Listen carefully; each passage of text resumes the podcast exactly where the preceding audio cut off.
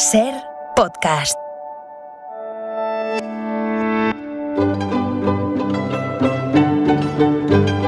En la ventana acontece, que no es poco, un relato personal de la historia con Nieves con Costrina, cadena Ser.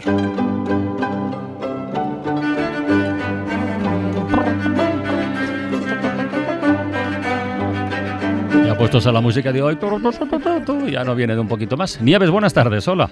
Buenas tardes, Carlas, ¿qué tal estás? ¿Qué tal? Muy bien, muy bien.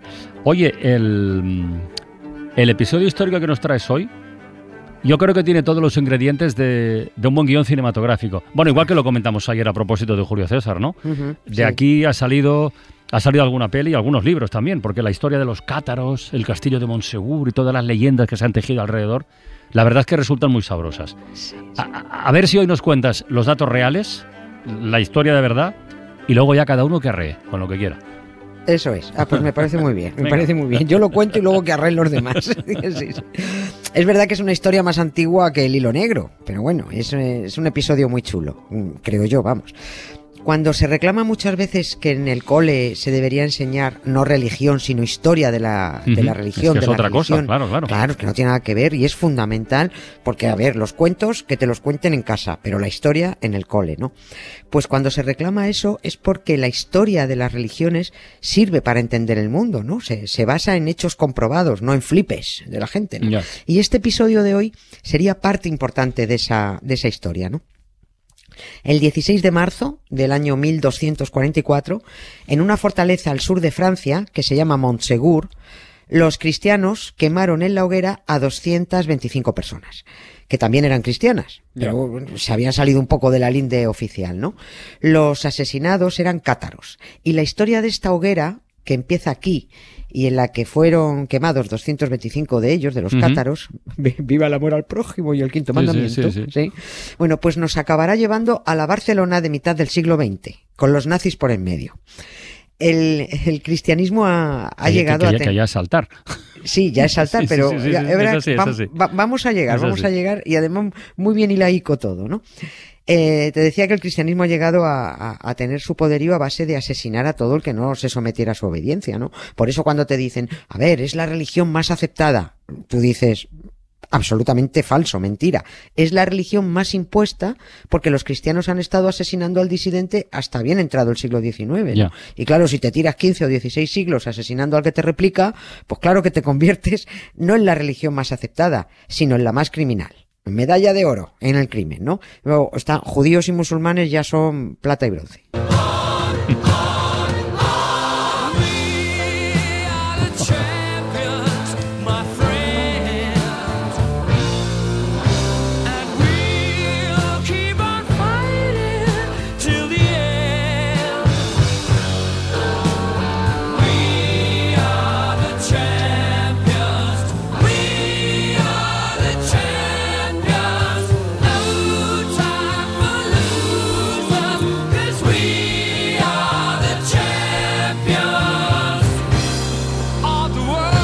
A ver, empecemos por saber quiénes eran exactamente los cátaros en el siglo XIII, ¿eh? para entender sí. luego cómo llegamos hasta los nazis.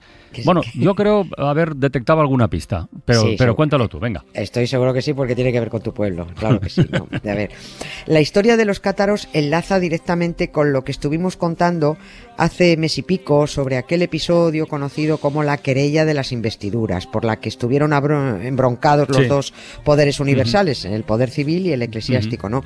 Estaban, estuvieron aguantazos por ver quién tenía derecho a, a investir, a nombrar a los obispos, si el emperador o el papa, ¿no?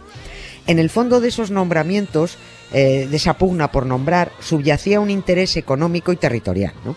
Bueno, pues a raíz de esta lucha entre el Papa y el Emperador, que ganó el Papa, uh -huh hubo unos cristianos que no estuvieron de acuerdo con el poderío exagerado del que se invistieron los papas y la corrupción que había en la iglesia y en el clero, que era absolutamente alucinante, ¿no? Era y hay, ¿no? A este grupo de cristianos, además, tampoco les gustaban los sacramentos. Y me explico por qué estas, estas, diferencias entre los cristianos sobre la validez de tal o cual sacramento aún se mantienen, ¿no? Y para ello también tengo que explicar el uso de la terminología porque en este episodio es importante, es fundamental. Y, y cuando lo explique a quien le pique, pues oye, que se rasque, ¿no? Pero las palabras son correctas. Cuando los cristianos se separaron de los judíos, pasaron a ser la secta de los cristianos. ¿Y le llamaban así? Así se denominaban ellos mismos y así eran conocidos y así se los denominaban. Y hay iconografía y hay cuadros donde aparece los secta de los cristianos con el, con el emperador Juliano y tal y cual, ¿no? O sea que era así, se llamaba así. Una secta es el conjunto de seguidores de una doctrina, de una disciplina. Todas las religiones son sectas porque todas imponen una doctrina que hay que seguir, ¿no? Y luego ya hay unas sectas más destructivas que otras. Ahí entran ya los psicólogos, ¿no? Pero todos son sectas. De la secta de los cristianos, llamémosla la principal, se fueron desgajando otras sectas que no estaban de acuerdo con toda la, la doctrina, ¿no? Y a partir de ahí, la secta principal empieza a considerar que los disidentes son sectas o sea, las degrada. Las degrada, dices. o sea, degradar es lo que ha hecho el Papa Francisco, por ejemplo, con el Opus Dei hace, hace unos meses. Exactamente. Vale. Exactamente. O sea, el Papa no mencionó en ningún momento la palabra secta, pero se entendió perfectamente y con esa palabra, fíjate, secta, informaron y titularon muchos medios, especialmente los medios católicos. Esto es muy curioso. Otros medios no usaron la palabra secta, pero los medios católicos dijeron el Papa contra la secta del Opus. Mm. Fíjate, el Papa hizo lo que llevan haciendo siglos, o sea, ir apartando a los que amenazan su poder y señalándolos como secta, aunque Francisco dijo que degradaba al Opus por su opacidad y segregación. Le dijo la sartén al cazo. Apártate que me tiznas. bueno, pues todas las sectas cristianas, la principal y las apartadas, no aceptan los mismos sacramentos. Ejemplo, la católica impone siete sacramentos, la anglicana dos. La de los testigos de Jehová solo acepta uno, el bautismo. La secta de los cuáqueros no acepta ninguno. Bueno, pues aquellos cristianos que empezaron a criticar en el siglo XI el poder acumulado por la Iglesia decían que todos los sacramentos eran una chorrada, porque todos se los habían inventado, que es verdad, todos salvo el bautismo. En la Biblia no se habla de matrimonio, ¿Ah, ni de Eucaristía. No. ¿No se habla de matrimonio? No, son ah, sacramentos inventados. Perdón por la ignorancia, pero. No, no, no, no. Pero, si no es, no es ignorancia, es que se han ocupado de que no lo sepamos. no se habla de matrimonio, ni de Eucaristía, ni de penitencia, ni de más mamandurrias sacramentales. Esos son inventos posteriores. Tampoco vamos a contar más de la disciplina de la secta de los cátaros, porque bueno, simplemente era una adaptación del cuento cristiano principal a su, a, su propio cuento, ¿no? O sea que no, no, no nos entretenemos en eso. Pero el caso es que los cátaros se posicionan frente a la corrupción del clero, defienden un cristianismo más puro y más participativo, decían ellos, y con este argumentario empiezan a ganar adeptos por el norte de Europa y por el sur de Francia, hasta que el Papa Inocencio III, para frenar la sangría de clientela, ordenó la persecución de los cátaros. Todos acusaban al otro de hereje, todos, todos. Esto es como lo de las religiones que siempre decimos, todas dicen que las demás son falsas y todas tienen razón.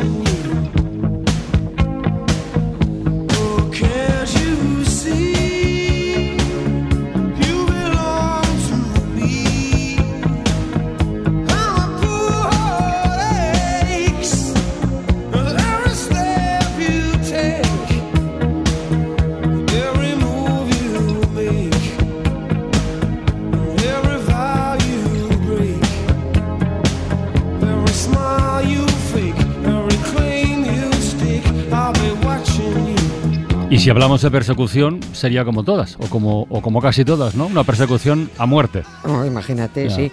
Sí, se, vamos, se, declaró una guerra. ¿Cuánto duró, esa guerra? Un siglo, casi, casi un siglo. Además, con unos nobles, evidentemente, como, como detrás de todo esto había señores guerreros, unos nobles estaban al servicio del Papa contra los cátaros y otros señores estuvieron defendiendo sus territorios cátaros con los cátaros dentro, ¿no?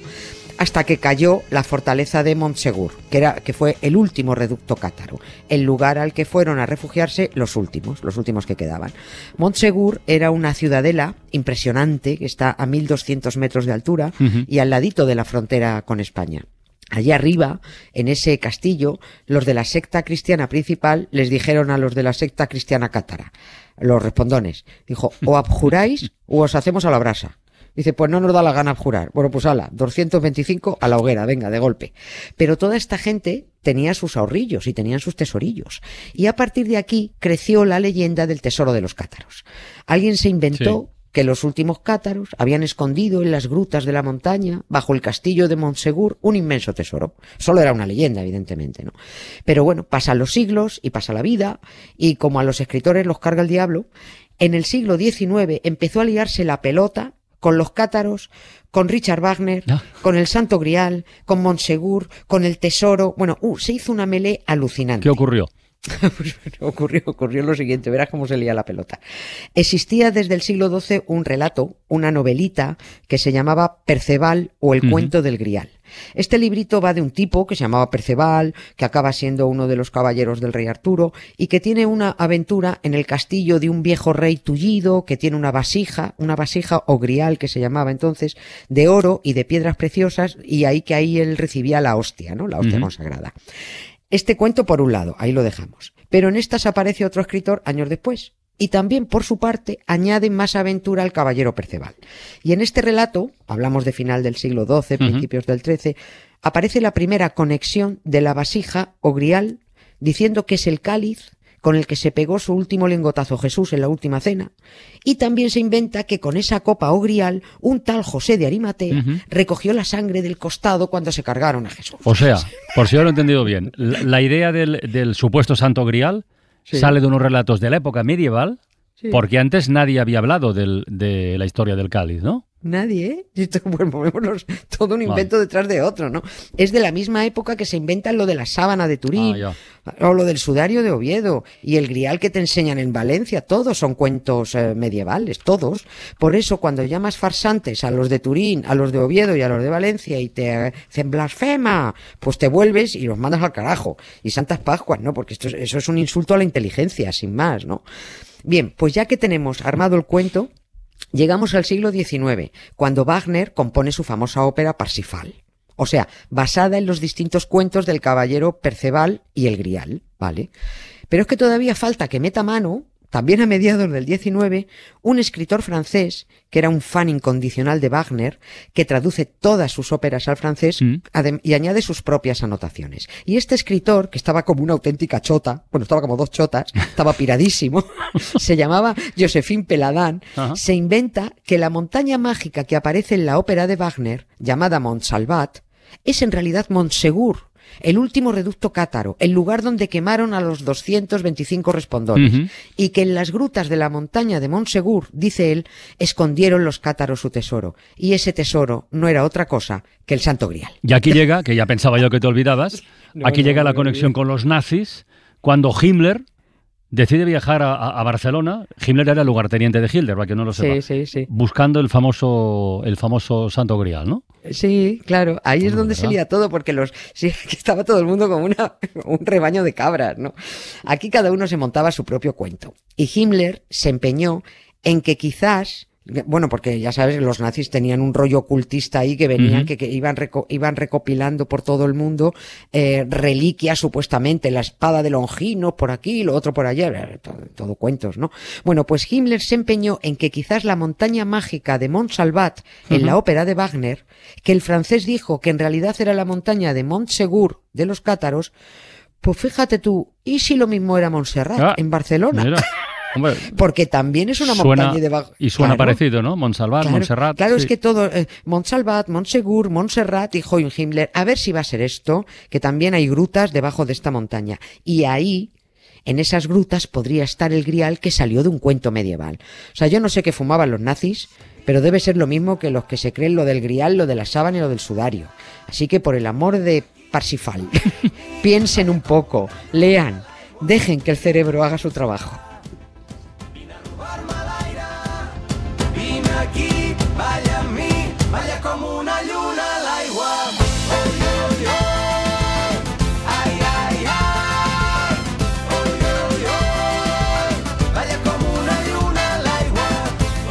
Pues aquí lo dejamos, Nieves, hasta el lunes. Un beso, Carla. Cuídate mucho, un beso. Suscríbete a La Ventana. Todos los episodios y contenidos adicionales en la app de Cadena Ser y en nuestros canales de Apple Podcast, Spotify, iBox, Google Podcast y YouTube. Escúchanos en directo en la Ser de lunes a viernes a las 4 de la tarde. Cadena Ser. La radio.